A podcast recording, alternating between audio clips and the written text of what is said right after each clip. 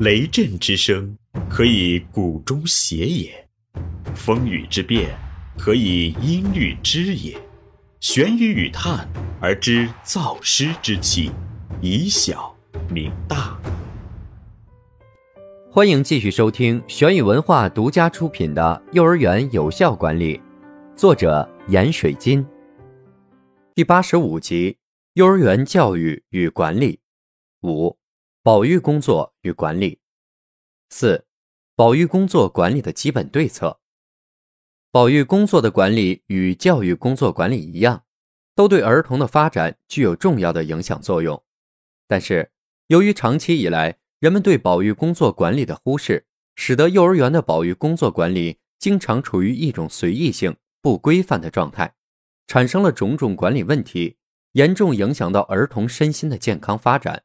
作为园所管理者，应该从现代保育观念出发，从儿童身心发展的需要出发，根据幼儿园的实际情况，加强对园所保育工作的管理改革，不断的协调教育工作管理与保育工作管理的关系，确保两者的平衡发展。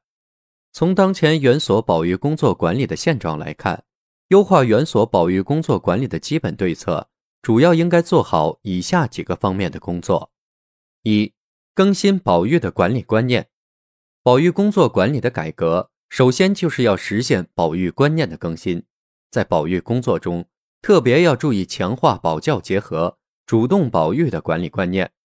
不断提升保育工作在园所管理中的地位，不断提高保育工作管理的质量。一。强化保教结合的观念。保教结合既是幼儿园教育的基本宗旨，也是保育管理必须牢固确立的基本观念。幼儿园保育工作管理的成效，完全取决于保教结合、保教渗透的程度。如果保育工作管理与教育工作管理失去平衡，或者保育工作管理游离于教育工作管理之外，那么。保育工作的管理只能成为一种对儿童单纯的生活安排，而失去其教育的价值。近年来，对保教结合的口号逐渐为大家所接受，但是这个口号如何转换为员工的实际行为，并在保育工作的管理实际中真正体现保教结合的理念，还有待进一步的实践与研究。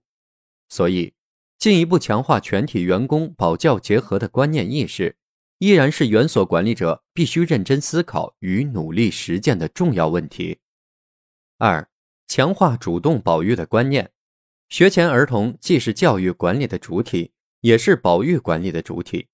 园所保育工作管理的出发点和最终目的都是为了儿童，而不是成人。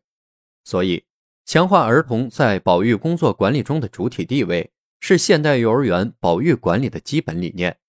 在现实的保育过程中，经常可以看到下列的现象：当儿童不了解必要的卫生知识时，就会产生诸多不卫生、不文明的行为习惯；当儿童不了解食品的营养价值时，就难以引起正常的食欲，或者产生挑食、偏食的现象；当儿童不了解自身身体的一些起码的知识时，经常容易出现各种伤害事故；当儿童不了解一些有关性的启蒙知识时，就可能产生不正当的性游。总之，当儿童不具备一些最基本的生活知识和自理能力时，也就不可能养成良好的生活方式和行为习惯。从中可以看到，没有儿童的主动参与、主动体验和主观能动作用的发挥，保育工作的管理目的也就无法达到。所以在保育工作中，绝对不能将儿童视为机械的、被动的。只会听从命令的接受体，而应该通过保育工作的各个环节，按照儿童不同的年龄特点，为他们创设便于主动参与、有利于健康成长的保育环境，变被动保育为主动保育。这种观念的转变，才能真正提升保育工作管理的教育价值。二、实施保育工作的系统化管理，园所保育工作管理的落后。往往表现在这种管理的非规范性和非系统性，把保育工作管理仅仅看作一种简单的、具体的事务性的安排，而这种安排又是极其随意和盲目的，这是传统的保育工作管理的典型特征，也是一个致命的弱点。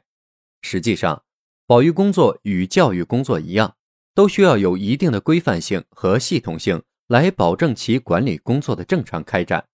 如果管理者忽视了保育工作管理的规范性和系统性，将保育工作只是作为临时的、即兴的工作予以安排，那么保育工作的管理就可能蕴藏着某种问题或者潜在的危机。